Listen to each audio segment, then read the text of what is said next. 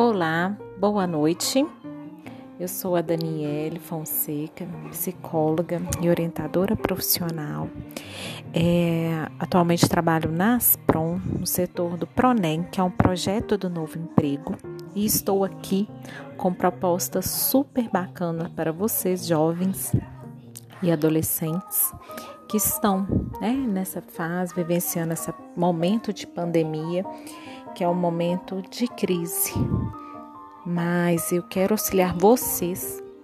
Como vamos sobreviver diante dessa crise? O que podemos fazer?